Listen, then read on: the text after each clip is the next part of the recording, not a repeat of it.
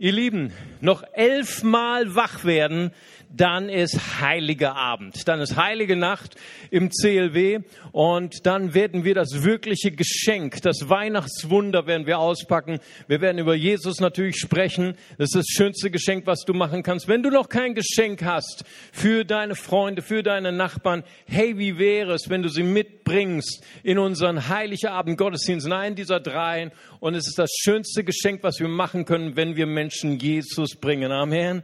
Das ist das Schönste. Und wir haben angefangen letzte Woche mit unserer Weihnachtspredigtreihe Weihnachtswunder. Und wir haben gesprochen über Maria. Wir haben gesprochen über sie war eine junge Frau, oder ein Mädchen, muss man eigentlich sagen, im heiratsfähigen Alter. So heißt es auf Hebräisch Alma. Sie war eigentlich 13, 14 Jahre alt. So war man früher heiratsfähiges Alter. Ja, da war nicht Schule, Studium und dann nochmal 30 Jahre studieren und dann hat man irgendwann geheiratet mit 40, 50. Dann ging's früh zur Sache, nicht wahr? Und sie träumte von göttlicher Ehe. Sie träumte von göttlichen Sex. Das heißt, nicht Sex vor der Ehe, Sex im geschützten Rahmen der Ehe. Und dann kam der Engel Gabriel zu ihr und gab ihr eine Berufung, die sie überfordert hat. Eine Berufung, die sie intellektuell, emotional und in ihrer Beziehung zu ihrem Verlobten überfordert hat. Du wirst schwanger werden und du wirst den Retter äh, auf die Welt bringen. Du wirst schwanger werden von dem Heiligen Geist. Wow, was für ein Vorrecht, was für eine Last gleichzeitig. Wir haben uns hineinversetzt in sie, was das emotional für sie bedeutet hat. Emotional auch bedeutet hat für die Beziehung mit Josef. Da war nicht weihnachtliche Stimmung. Ich sagte, da hat der Haussegen so schief gehangen wie nie zuvor. Ne, ich meine, sie konnte auch Josef nicht sagen. Da ist ein Engel bei mir von, zu Besuch gewesen. Ich bin schwanger vom Heiligen Geist. Ich weiß nicht, ob du das deiner Verlobten glauben würdest. Sie hat es nicht gesagt, steht nirgendwo in der Bibel.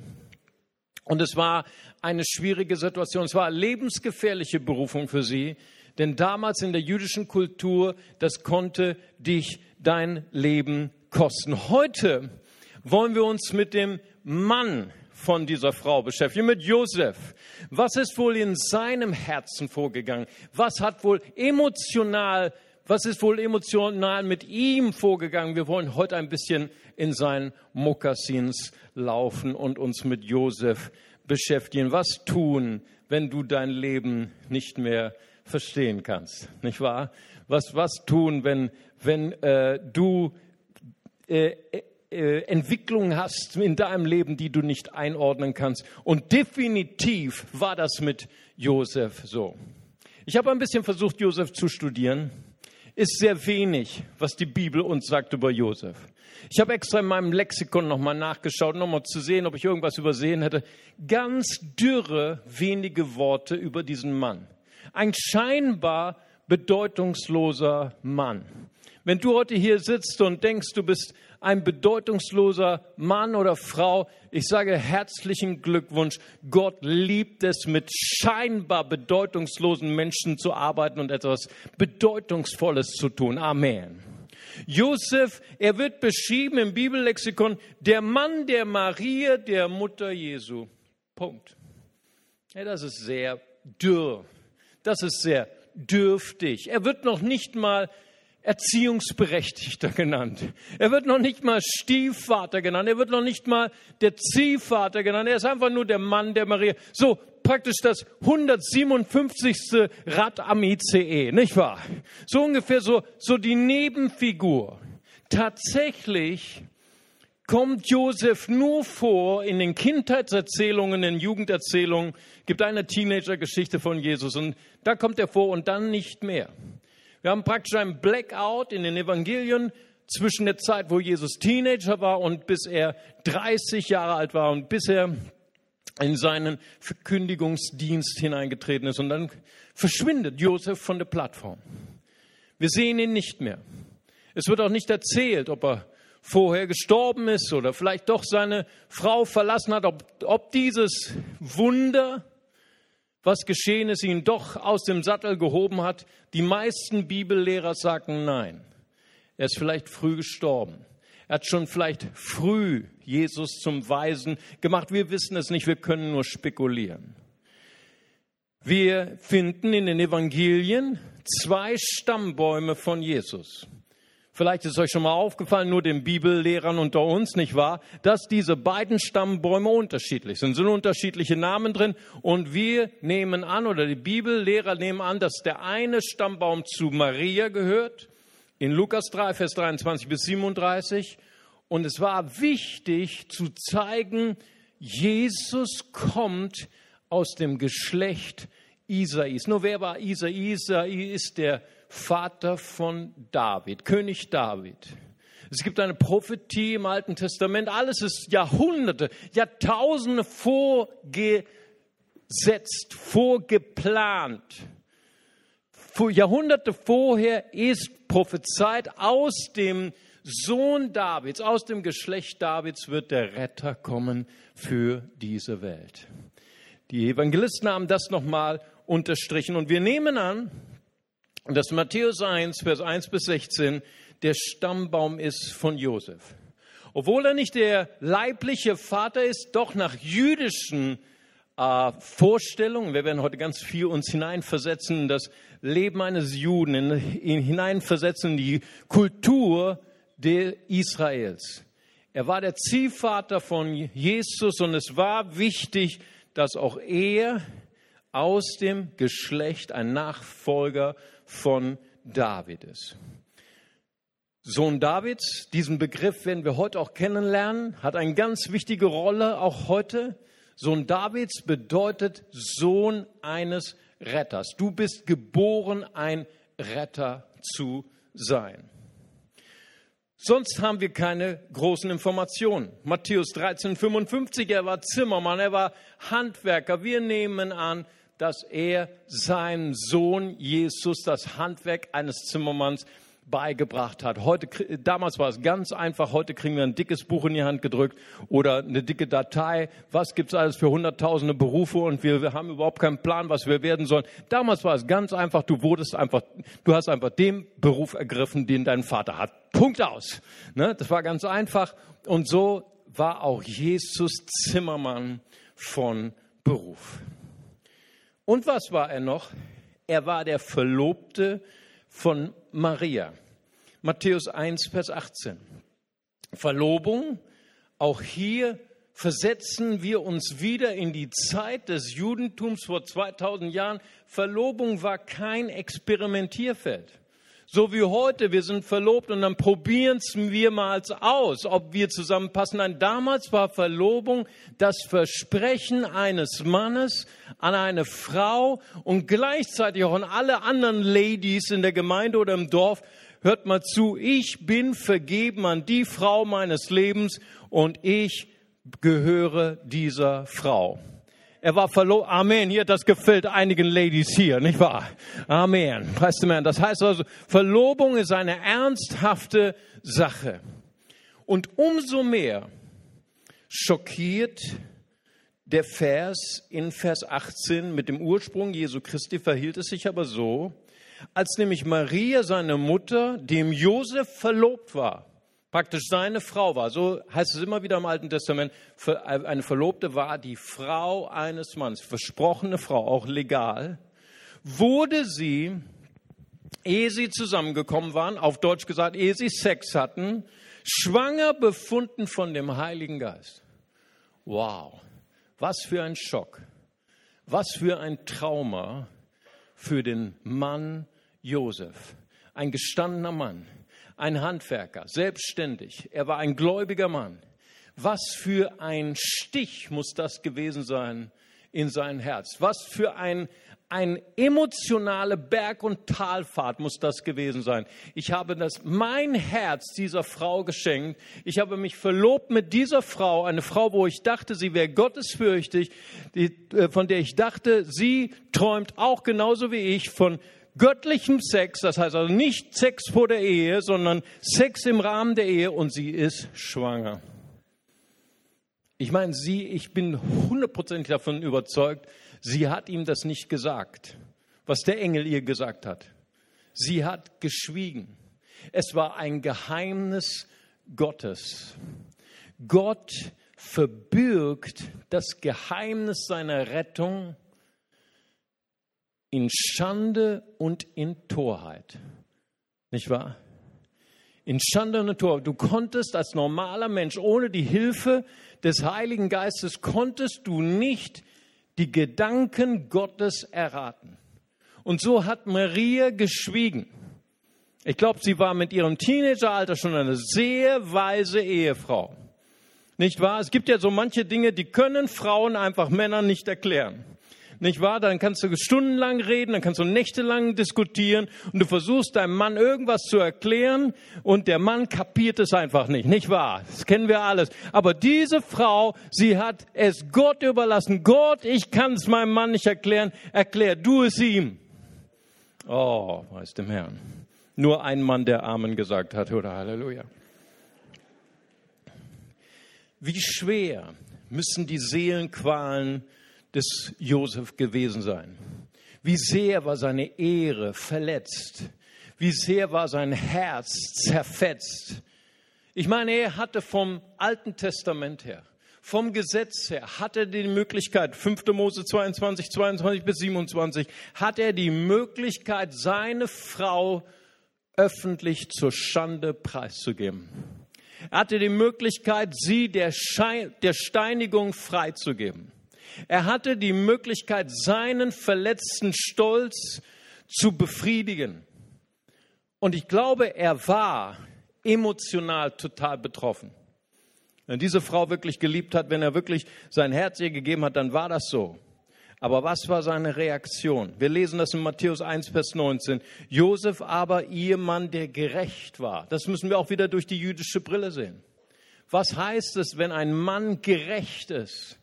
Er hält sich nach dem Recht Gottes, nach dem Gesetz Gottes. Und nach dem Gesetz Gottes hätte er sie strafen können. Aber was tut er?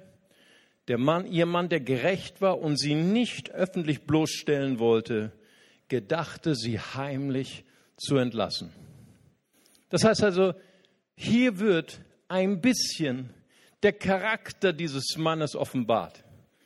Ein Mann, der gerecht war, aber ein Mann voller Liebe. Ein Mann, der sie nicht öffentlich bloßstellen wollte. Ja, er hatte das Recht dazu gehabt, aber seine Liebe zu dieser Frau hat gesiegt. Sogar in der Stunde seiner Verletzung, sogar in der Stunde, wo sein Stolz in tausend Scherben lag, war es ihr wichtig, diese Frau zu schützen. Er wollte sie heimlich entlassen. Er musste davon ausgehen, sie war schwanger von einem anderen Mann. Er wollte ihr die Chance geben, mit dem Mann zusammenzukommen, von dem das Kind dachte, woher er dachte, dass das Kind wäre. Nun schau, wie geht es eigentlich im Neuen Testament? Wie, was sagt eigentlich Gottes Wort über Scheidung und Wiederverheiratung im Neuen Testament? Die Bibel ist ziemlich eindeutig. Die Bibel sagt in Malachi Kapitel 2, Vers 16, ich hasse Scheidung. Gott hasst Scheidung. Und jeder, der selber mal Scheidung durch er durchlebt hat oder der Kind gewesen ist von Eltern, die sich haben scheiden lassen, der weiß, dass Scheidung die schlimmste Hölle auf Erden ist. Ist das Schlimmste, was dir passieren kann. Es ist eine emotionale Zerreißphase, nicht nur für die Eltern, sondern auch für die Kinder. Scheidung ist das Schlimmste, was dir auf Erden passieren kann. Und natürlich können wir das emotional nachempfinden, wenn Gott sagt, ich hasse Scheidung. Natürlich, das sagt jeder, der das erlebt hat. Es ist die schlimmste Phase in unserem Leben. Das Neue Testament sagt, Matthäus 19, Vers 9, dass Scheidung, wenn sie geschieht, wenn, sie, wenn ein Mann seine Frau scheidet, sich von ihr scheidet und eine andere Frau heiratet, dann ist das nach Jesu eigenen Worten Ehebruch. 1. Korinther 7, Vers 11 sagt, wenn jemand sich hat scheiden lassen, bleibe er unverheiratet. Das sind so die Grundzüge des Neuen Testaments. Aber natürlich ist das Leben nicht so einfach. Und Gott weiß das. Das Leben ist kompliziert. Das Leben ist voller Schwierigkeiten und Komplexitäten und deswegen gibt es auch im Wort Gottes eine Vielfalt und eine viele, viele Ausnahmen. So heißt es in Matthäus 19, Vers 9, es gibt eine Ausnahme, wo es für einen Christen rechtmäßig ist, sich scheiden zu lassen und auch eine neue Frau zu heiraten. In dem Fall, wenn dein erster Partner dich sexuell betrogen hat. Das war in diesem Fall der Fall. Oder 1. Korinther 7, Vers 15, wenn dein ungläubiger Partner dich verlässt, und natürlich kann man einen Partner auch nicht nur geografisch verlassen, sondern auch in seiner Ehe verlassen, wenn Gewalt im Spiel ist, wenn Drogenmissbrauch im Spiel ist oder Alkoholmissbrauch. Das heißt, die Bibel ist ein Spiegel der Komplexität unseres Lebens und der Brüche in unserem Leben. Aber es ist kein Gebot. Es ist der Weg des Buchstabens. Jeder Christ hat immer zwei Wege in seinem Leben. Du kannst den Weg des Buchstabens gehen, des Gesetzes, oder du kannst auch den Weg der Liebe und des Geistes wählen. Ein Mann kann wirklich sagen, zu seiner Frau, wenn er voll des Geistes ist und voll der Liebe Gottes, kann er tatsächlich sagen, egal was du mir angetan hast, egal wie sehr du mein Herz durchbohrt hast, egal was du getan hast und unsere Beziehung, unsere Treue gebrochen hast, ich halte zu dir, meine Liebe zu dir wird niemals vergehen und ich kämpfe für unsere Ehe. Das kann auch geschehen. Und Josef war ein Mann von starkem Charakter. Er ließ sich nicht hinreißen zu Zorn. Er ließ sich nicht hinreißen zu Rache. Er ließ sich nicht hinreißen von seinem Fleisch, sondern er war in dem Moment, wo seine Träume zerbrachen, in dem Moment, wo er sein Leben nicht verstand, war er voll des festen Charakters.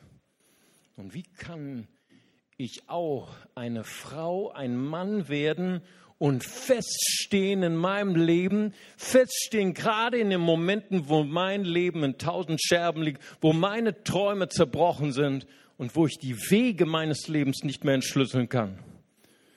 Es ist dann, wenn ich geführt werde von Gott. Josef war ein Mann, der geführt wurde von Gott. Und Josef, er war ein Mann eines beherrschten Charakters. Sprüche 25, 28, ein Mann, der seinen Zorn nicht zurückhalten kann, ist wie eine offene Stadt ohne Mauern. Ein Mann, der keinen Charakter hat, ist eine Gefahr für andere und ist selber auch ungeschützt. Sprüche 16, 32, ein Geduldiger ist besser als ein Starker und wer sich selbst beherrscht, besser als einer, der eine Stadt gewinnt. Und zuletzt Sprüche 14, Vers 30, ein gelassenes Herz ist des Leibes Leben, aber Eifersucht ist Eiter in den Gebeinen. Oh. Wenn Eiter in deinen Gebeinen ist, das ist keine gute Sache. Wenn Eifersucht deine Seele vergiftet, macht es dich krank. Wie können wir uns schützen vor den fleischlichen Leidenschaften? Wie können wir uns schützen, dass wir nicht von Hass und Rache fortgerissen werden, indem wir geleitet werden durch Gottes Geist? Josef war ein Mann, der geleitet wurde durch die Führung Gottes. In Matthäus 1, Vers 20 lesen wir es. Während er dies aber überlegte, wir sind wieder beim Thema, überlegt gerade, da, ob er nicht Maria heimlich entlässt und heimlich eine Scheidung mit ihr vollzieht, damit sie ihren Weg gehen kann. Aber während er dies überlegte, siehe, da erschien ihm ein Engel des Herrn im Traum, und sprach, Josef, Sohn Davids, haben wir gelernt, ein neuer Begriff, Sohn Davids, du bist geboren in der, in der Linie des Retters, du bist geboren, ein Retter zu werden. Josef, Sohn Davids, fürchte dich nicht, Maria, deine Frau, zu dir zu nehmen, denn das in ihr gezeugte ist vom Heiligen Geist. Punkt. Wow. Das Unerklärliche. Das, was Maria ihrem Mann nicht erklären konnte, erklärt der Heilige Geist. Wow. Josef, er war sensibel für das Reden Gottes. Der Engel des Herrn erschien ihm im Traum. Noch nicht gehöre zu den Leuten, die sich nie an Träume erinnern. Ja, ich habe Kollegen, ich habe äh, äh, Pastoren, die haben neben sich auf dem Schreibtisch haben sie einen Notizblock und einen Schreiber. Immer wenn sie aufwachen und geträumt haben, schreiben sie sofort ihre Träume nieder. Boah, das ist Hingabe. Amen. Und dann, weil sie wissen, Gott spricht durch Träume. Es ist wichtig, dass wir Träume deuten können. Wie können wir Träume deuten? Erstens ist Christus im, im Mittelpunkt. Wenn irgendwas anderes im Mittelpunkt ist, Darth Vader oder was weiß ich, vergiss es ab in die Mülltonne damit. Ne? Und, oder ist das, was du träumst, ist es aus dem Wort Gottes, stimmt es mit Gottes Wort überein? Und zweitens, dient es dazu, dich zu erbauen, zu stärken und zu ermutigen? Dann ist es vom Heiligen Geist. Amen. Dieser Josef, er hörte die Stimme Gottes. Und dann geht es weiter. Matthäus ähm, 1,24. Josef aber vom Schlaf erwacht, tat, wie der Engel des Herrn befohlen hatte und nahm seine Frau zu sich. Wow, dieser Mann gefällt mir. Ich glaube, wenn es da nicht stehen würde, ich hätte gedacht, er ist Deutscher, oder? Er hört und tut es, er setzt es in die Praxis um. Ein echter Handwerker, Amen, ein deutscher Handwerker. Naja, manche deutsche Handwerker hat man ja auch so sein Übel damit, aber der normale deutsche Handwerker, auf ihn ist Verlass. Josef wacht auf von Schlaf und tut das, was Gott ihm sagt. Was für ein gesegneter Mann. Josef, wir lesen es später, als Jesus geboren war, kommt wieder der Engel des Herrn im Traum, spricht zu ihm, steh auf, nimm das Kind und die Mutter und fliehe mit ihr nach Ägypten und ihr werdet eine Flüchtlingsfamilie in Ägypten werden. Aha. Denn Herodes hat sich vorgenommen, dieses Kind zu töten und er wacht auf vom Schlaf, steht auf, nimmt das Kind und die Mutter und geht. Ich, ich bin begeistert für diesen, um diesen Mann. Hammer. Ein Mann der Tat. Nicht wahr? Wie, wie sagen wir, eine Frau, ein Wörterbuch, ein Mann, ein Wort. Amen. Was immer. Amen. Da haben keine, da hat keiner gelacht und meine Frau gibt mir wieder ein Feedback. Okay. So, okay. Vergebt mir. Das heißt, wir kommen zum Thema zurück. Das heißt, dieser Mann ist gesegnet von Gott. Dieser Mann, er hat zwei Eigenschaften, von denen wir lernen können. Das erste ist, er ist sensibel, Gottes Stimme zu hören. Was ist es? Es ist so wichtig, dass wir lernen zuzuhören.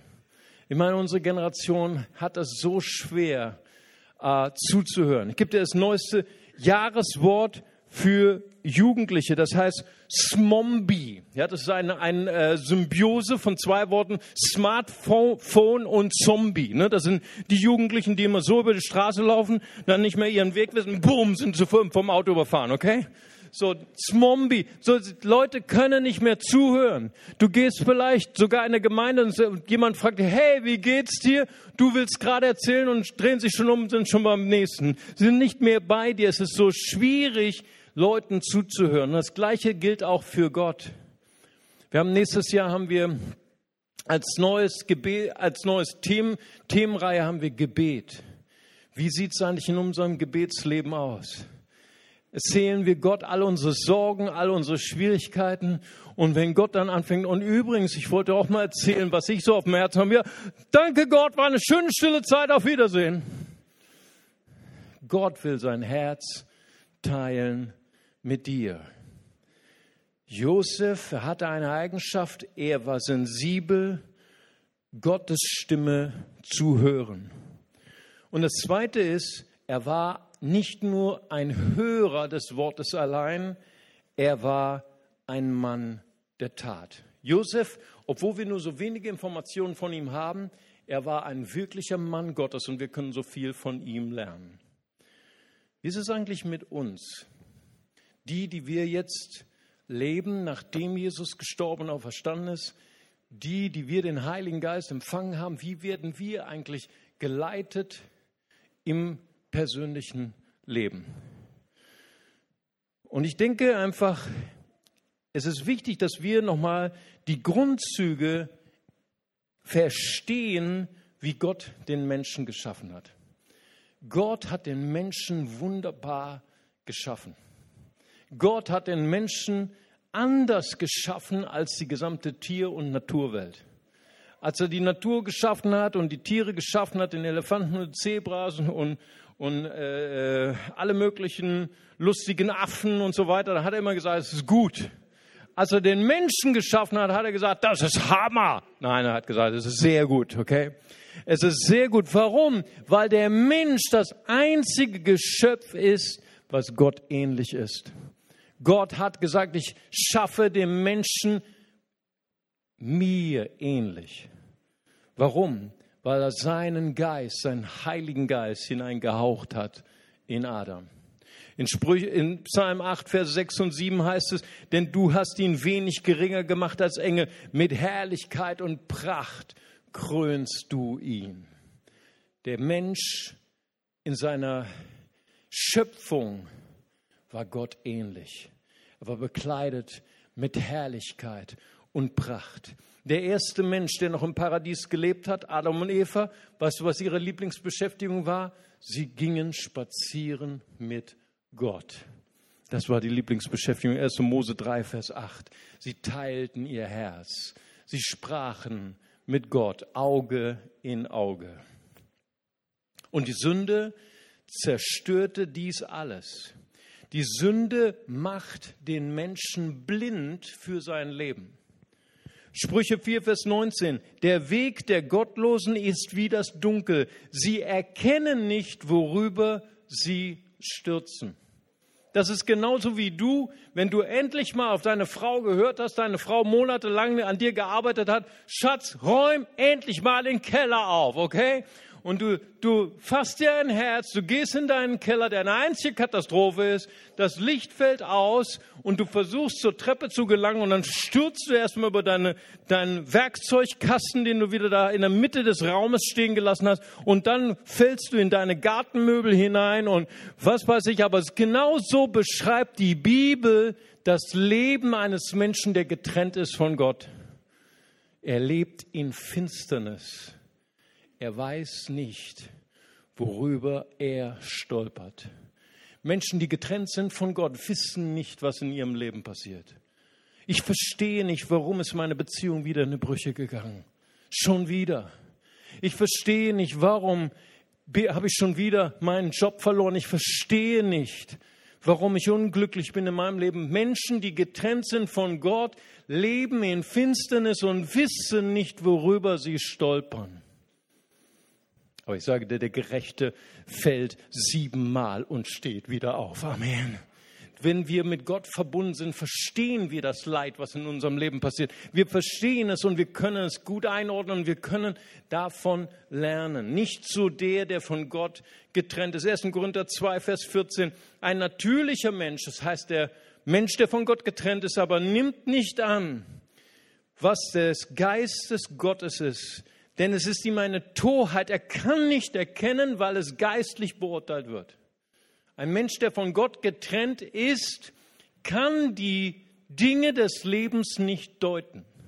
Er kann nicht verstehen, wie die Zusammenhänge sind.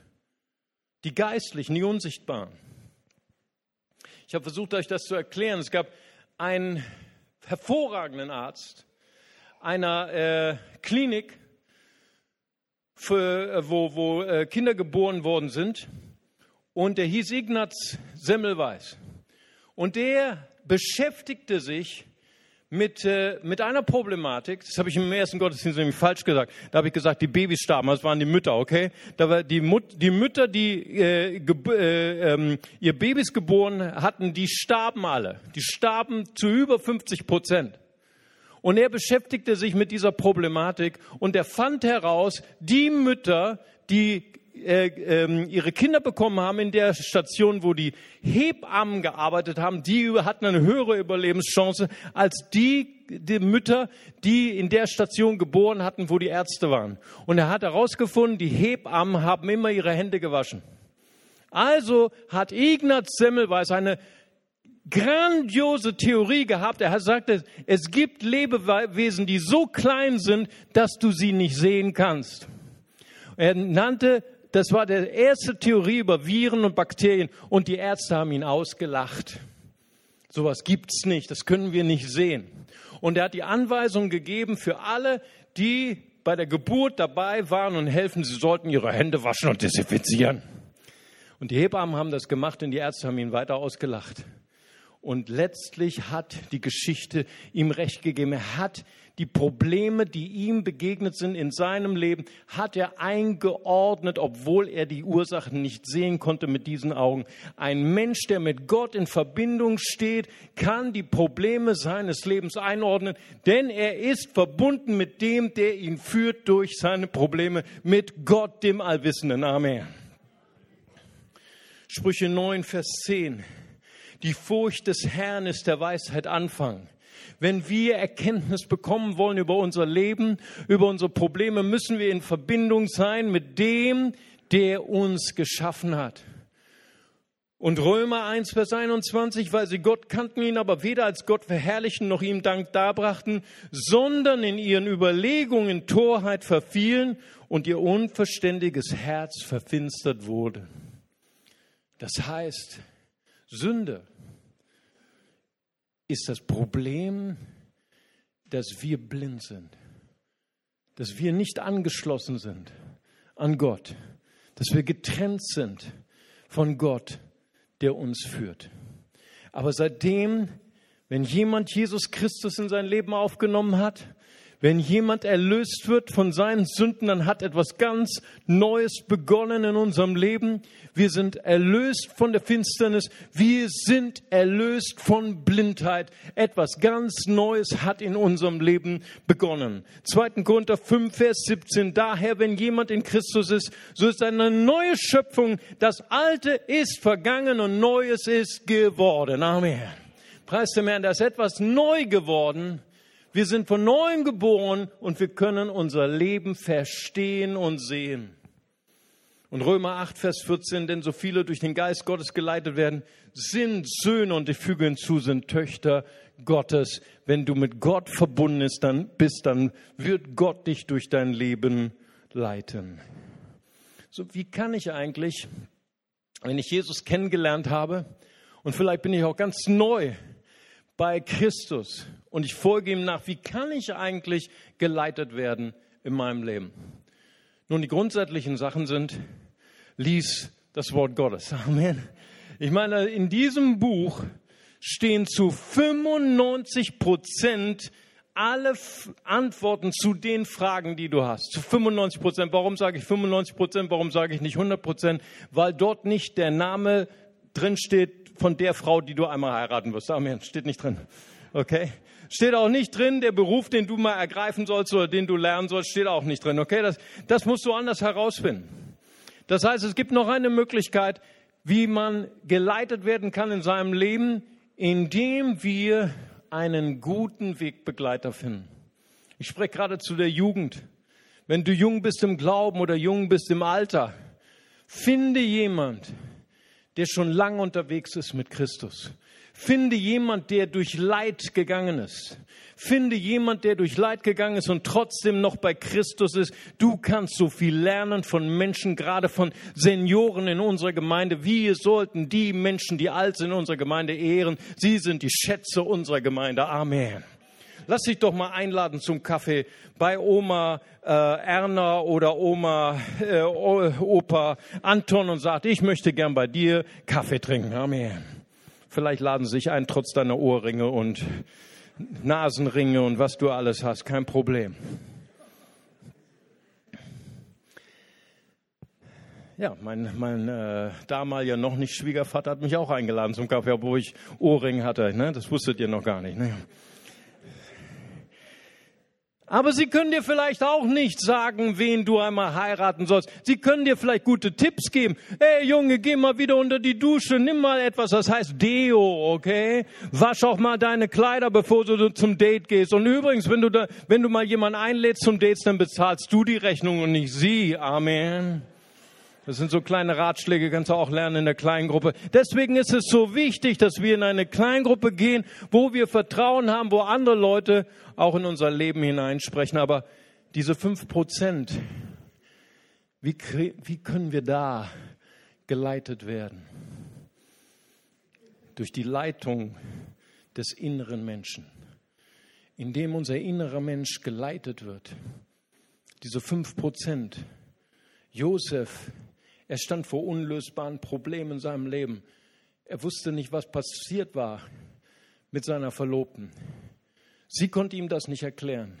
Er konnte sich das nicht erklären. Er brauchte die Hilfe Gottes. Nun, wie werden wir geleitet in unserem inneren Menschen? Apostelgeschichte 6, Verse 6 und 7. Durch ein inneres Wehren. Wir alle, wir sollten beten und wir haben es auch, wenn wir darum beten, eine innere grüne und rote Lampe. Okay, diese, diese kleine, die ist, nur eine, die ist kein Scheinwerfer, ne? sondern es ist nur eine kleine Diode, nur ein ganz kleines Licht. Du kannst es kaum erkennen. Es ist diese sanfte Stimme des Heiligen Geistes, diese sanfte Stimme des Heiligen Geistes, die dich warnt. Vorsicht, nicht mit dem, nicht mit der. Abstand, okay? Es ist so wichtig, wie wir unsere Freundschaften auswählen. Wir haben am Anfang des Jahres haben wir gelehrt über Freundschaften. Freundschaften bestimmen zu größten Teil die Entscheidung in unserem Leben, den Weg, den wir gehen. Deswegen sei vorsichtig, wen du in dein Herz einlädst. Bete dafür, dass Gott dir diese rote und grüne Lampe gibt, dass Gott dich warnt vor falschen Menschen, dass Gott dich warnt vor falschen Wegen, inneres Wehren. Zweitens durch den inneren Frieden. Kolosser 3, Vers 15. Der Friede Gottes sei Schiedsrichter in eurem Herzen. Das ist das Bild von dem olympischen Wettkampf, von dem olympischen Ringkampf. Weißt du, wenn zwei Ringer, ich weiß nicht, ob ihr Olympia guckt, ich gucke zum Beispiel nicht, ich finde es ähm, zu brutal für meine junge Seele, meine un, äh, pazifistische Seele, aber dann, dann ringen sie miteinander, weißt du, und dann ist der eine oben, der andere oben und so weiter, und dann haben sie verschiedene Griffe und der Schiedsrichter weiß ganz genau, wann er Punkte geben kann. Oder beim Boxen, ich meine, beim K.O. ist ja ganz einfach, Pumps ich habe gewonnen, Muhammad Ali, ich bin der Größte, nicht wahr? Nein, aber andere Boxkämpfe werden entschieden nach Punkten. Du weißt nicht, wer hat gewonnen. Beide haben ein zerschlagenes Gesicht, aber du weißt nicht, wer der Sieger ist.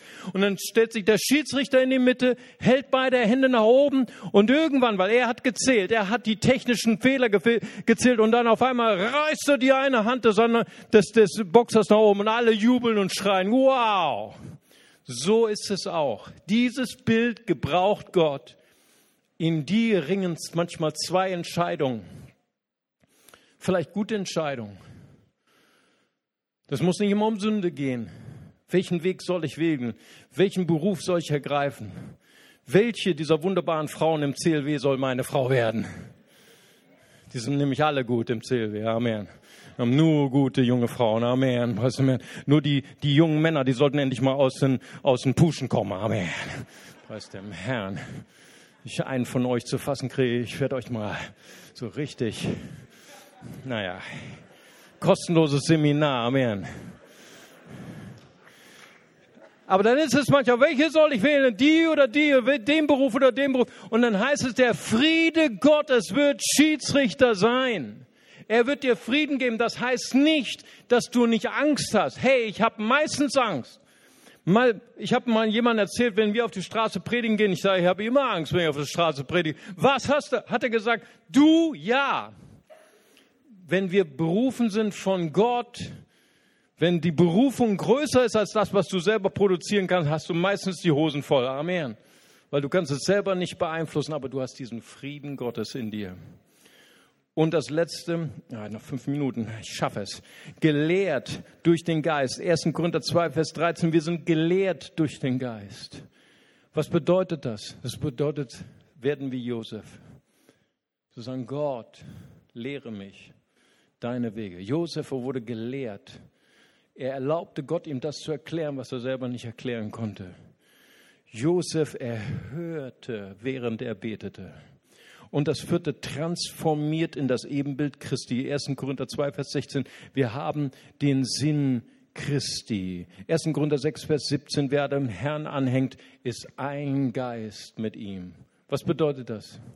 Das bedeutet, das zu tun, so wie Josef, das zu tun, was der Herr dir sagt. Dann wirst du immer ähnlicher zu Christus. Er hat nicht gesagt, ah, ich soll das Kind und die Mutter nehmen und nach Ägypten gehen und als Flüchtlingsfamilie. Äh, also Herr, es ist ein Uhr nachts, okay? Und wir schlafen so schön und der Junge schläft auch endlich mal. Halleluja. Den werde ich jetzt nicht wecken. Und meine Frau muss ja auch noch fragen, nicht wahr? Und übrigens, die Reise ist zu unbequem und äh, Ägypten mag ich auch nicht. Ich mag nicht im Ausland leben. Ich denke noch mal drüber nach. Nein, Josef stand auf und tat es so, wie Gott ihm gesagt hatte. Weißt du, als ich Schreiner war, als ich Lehrling war, drei Jahre lang, hat mein Chef mir genau erklärt, wie er Dinge haben wollte. Ich wusste ganz genau, wenn eine Firma uns einen Auftrag gegeben hat, dann mussten wir eine Wiener einstehen. Ich wusste ganz genau seinen Herzschlag am Ende von drei Jahren Lehrzeit. Wenn wir uns in die Lehre nehmen lassen von Jesus, bekommen wir immer mehr Christi Sinn. Und wir wissen, welchen Weg wir gehen sollen. Selbst in Situationen, wo unsere Träume zerbrechen, wo wir unser Leben nicht mehr verstehen. Wir haben Christi Sinn. Ich möchte gern, dass wir unsere Augen schließen. Ich möchte gern, dass wir zusammen beten. Ich habe es so auf dem Herzen, heute zu beten für Menschen, die sagen, ich möchte das auch haben, was Josef hatte. Ich möchte das auch lernen. Ich möchte jemand sein, der ganz neu Gottes Stimme hören kann. Ich möchte ein Zuhörer werden. Ich möchte auch so werden wie Josef. Ich möchte auch ein Täter des Wortes werden. Nicht nur ein Hörer allein, sondern ein Täter. Ich möchte geführt werden durch Gott in meinem Leben. Aber bevor ich das tue, bevor ich für diese Menschen bete, möchte ich gerne eine brennende, eine heiße Einladung geben für Menschen, die vielleicht zum allerersten Mal gehört haben, dieser Gott ist nicht fern. Dieser Gott hat etwas mit meinem Leben zu tun. Vielleicht gehörst du einer Kirche an. Du gehörst einer Religion an. Du hast von Gott gehört. Aber dieser Gott hat keinen Bezug zu deinem Leben. Du hast vielleicht heute das erste Mal gehört, dass Gott einen Plan hat für dein Leben. Dass Gott dich geschaffen hat mit einer Bestimmung. Und du sagst, ich möchte heute Jesus Christus in mein Leben einladen. Und ich möchte dich heute herausfordern. Ich möchte dich herausfordern, dass du dein Leben ganz als Eigentum Gott schenkst. Vielleicht hast du diesen Schritt noch nie gemacht und ich möchte dich gerne überzeugen, warum das gut ist. Vielleicht bist du heute gekommen und du hast in deiner Tasche etwas sehr Wertvolles, das ist bei den jungen Menschen meistens das Smartphone, nicht wahr? Und was würdest du tun, wenn jemand kommen würde im CLW und wollte das Smartphone wegnehmen? Du würdest dafür kämpfen, nicht wahr? Das ist das Kostbarste. Hoffentlich nicht, aber es ist etwas Kostbares in deinem Leben. Schau mal, wenn du, als du geboren wurdest, hat Gott dir etwas Wunderschönes gegeben, deinen freien Willen. Du kannst mit deinem Leben tun und lassen, was du willst. Gott nennt das freier Wille. Aber vielleicht kommt irgendwann der Tag, so wie heute ein Tag, wo ich dich einlade und sage, ich möchte dich fragen, möchtest du nicht dein Leben als Eigentum diesem Herrn geben? Warum? Weil er dich liebt. Weil er den besten Plan hat für dein Leben. Weil er den besten Weg hat durch die Probleme deines Lebens hindurch. Und du schenkst heute Jesus dein Leben. Dann wird sich deine Beziehung zu ihm ändern, so wie deine Beziehung zu deinem Handy ist du wirst sein Eigentum und er wird dich verteidigen, um dich kämpfen, ganz egal durch welche Hölle deines Lebens du gerade gehst. Und deswegen möchte ich gerne heute fragen, ist jemand heute hier, der sagen möchte, heute ist mein Tag. Heute möchte ich diesen Schritt machen. Ich möchte gern Jesus mein ganzes Leben als Eigentum schenken. Ich möchte mich heute entscheiden, Jesus zu folgen. Ich möchte ihn bitten, dass er in mein Herz kommt und mein Herz reinigt und dass er mein Herz heilt. Dann möchte ich dich einfach bitten, kühn deine Hand zu heben und zu sagen, jawohl, das bin ich. Ich möchte das, ich möchte das tun. Ich möchte Jesus folgen. Danke. Hier sind einige Hände. Dort ist noch eine Hand. Dankeschön. Dort, dort oben ist auch noch eine Hand. Zwei Hände. Gott segne euch. Amen. Ist noch jemand da? Dann heben Sie einfach gerade jetzt Ihre Hand, wenn Sie sagen, heute ist mein Tag, heute möchte ich mein Leben freiwillig in die Hand von Jesus legen. Dann heben Sie ganz kurz Ihre Hand. Ich würde gerne für Sie beten. Es ist die schönste, die wichtigste, die aufregendste Entscheidung, die wir in unserem Leben treffen können. Dort ist noch eine Hand. Gott segne sie. Amen. Ist noch jemand da? Ich warte noch einen Moment, weil es die schönste Entscheidung ist dort oben. Ich habe die Hand gesehen. Dankeschön. Danke, Jesus. Noch jemand da? Amen. Ich habe die Hand gesehen. Ja, ich warte noch einen Moment, weil es manchmal ein bisschen dauert, bis es durch die Kopfhörer gegangen ist. Deswegen warte ich noch einen Moment. Jemand sagt, heute ist mein Tag, heute möchte ich Jesus mein Leben geben. Dort oben ist noch eine Hand und noch eine Hand. Alhamdulillah. Preis dem Herrn. Danke, ist noch jemand da? Dann heben Sie ganz kurz Ihre Hand. Preis dem Herrn. Wunderbar. So viele Hände. Stehen wir mal gemeinsam auf als ganze Familie und wir beten das Gebet eines einfaches, einen einfachen Kindes, ein Gebet der Hingabe. Und wir sagen zusammen, lieber Vater im Himmel, ich komme heute zu dir. Vergib mir meine Schuld. Reinige mich von meiner Sünde. Herr Jesus Christus, ich wähle dich heute als meinen Herrn, als meinen Retter. Du bist für mich gestorben und auferstanden. Dir will ich folgen. Fülle mich mit deinem Heiligen Geist und mit deiner Liebe. Amen. Lass uns jetzt mal einen Applaus geben. Amen. Herzlich willkommen. Herzlich willkommen. Alle die vielen, die ihre Hände gehoben haben. Und ich möchte noch mal ganz kurz hier einladen, wenn Sie Ihre Hand gehoben haben, gleich nach dem Gottesdienst, dort oben haben wir die Lounge, dort oben auf dem Balkon. Dort sind meine Freunde, die warten jetzt schon auf Sie, die haben noch ein Geschenk für Sie, die haben noch den nächsten Schritt, den Sie machen können in Ihrer Nachfolge mit Jesus. Die wollen Ihnen helfen, diesen Schritt zu gehen. Aber ich möchte, dass wir noch mal ganz kurz unsere Augen schließen. Ich habe es so auf dem Herzen. Es ist so ein Feuer in meinem Herzen. Ich möchte heute brennend dafür beten, für Menschen, die sagen, jawohl, ich möchte mir zwei Scheiben abschneiden von Josef. Ich brauche nämlich auch Führung in meinem Leben. Ich brauche Gottes Führung in meinen Beziehungen. Ich brauche Gottes Führung in meiner Uni, in meinem Beruf. Ich brauche Gottes Führung gerade durch die Nacht meines Lebens, durch die ich gerade gehe.